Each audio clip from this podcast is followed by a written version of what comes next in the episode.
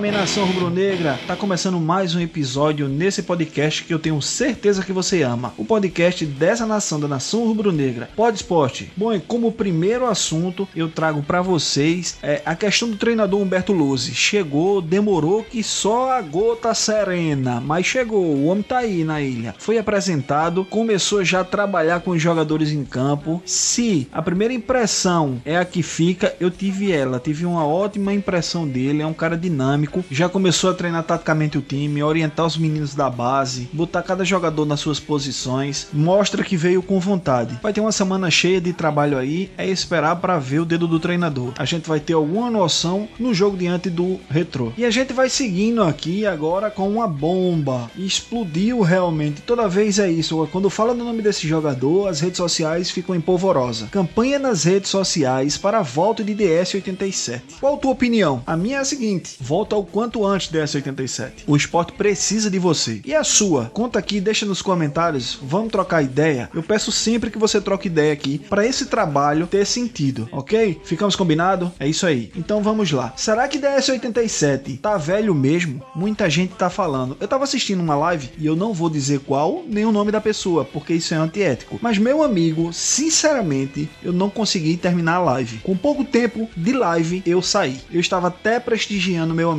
Casalino. Se você estiver escutando esse podcast, como eu sei que você escuta todos os episódios, me perdoe, mas não consegui. Meu amigo, o cara lá que tava com a camisa laranja, tá? Eu vou dizer isso. Quem assistiu a live e tá escutando isso aqui sabe quem é o que eu tô falando. Não sabe nem quantos lados tem uma bola, pelo amor de Deus. Pergunte a ele, quantos lados tem uma bola? Se ele disser, eu duvido, eu vou torcer pro Santa Cruz. O cara nunca chutou uma bola na vida. Aí vem abrir a boca numa live para dizer que Diego Souza tá velho, que Diego Souza não consegue levar mais o time nas costas, que é um jogador caro. Meu amigo, deixa eu dizer uma coisa a você, jogador caro é jogador que não se paga. Diego Souza se paga com venda de camisa, com marketing pro clube, com venda de ingresso. Esse sim, duro é você pagar 200 mil reais a Dalberto para fazer o quê? O cara não consegue dominar uma bola, pelo amor de Deus. E aí vem você dizer que um cara feito Diego Souza não vale a pena trazer. E o outro, pasmem, pasmem, o outro ainda severou. Veio dizer que Diego Souza foi o motivo do rombo nos cofres do esporte, da gestão de Arnaldo Barros e Humberto Martorelli. Pelo amor de Deus, velho. fica difícil de escutar uma live desse jeito. Bom, mas vamos voltar aqui, porque sinceramente tem assunto que me deixa nervoso. Mas vamos lá. O esporte surgiu rumores que está negociando a vinda de Rodrigo Lindoso. Sim, Rodrigo Lindoso, aquele que jogou no Botafogo e que despontou pro futebol brasileiro no Botafogo. Ele mesmo. Tava no Internacional. Não teve muitas oportunidades o ano passado, é bem verdade. Mas muitas pessoas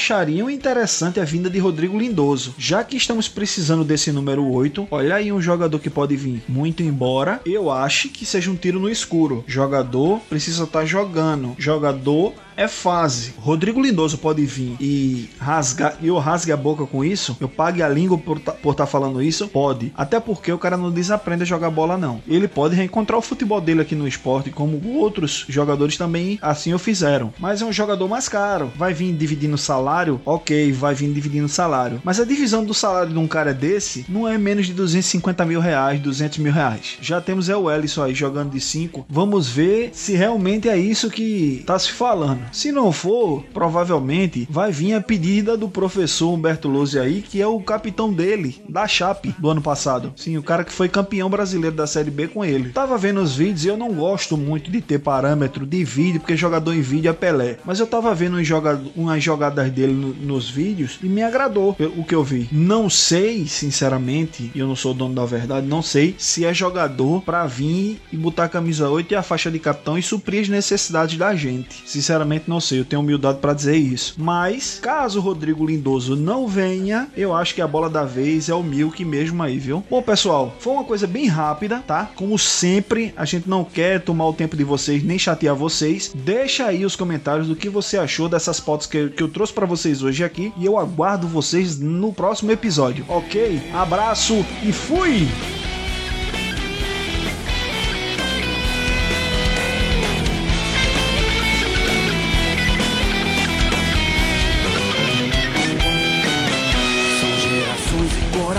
Fazendo a história.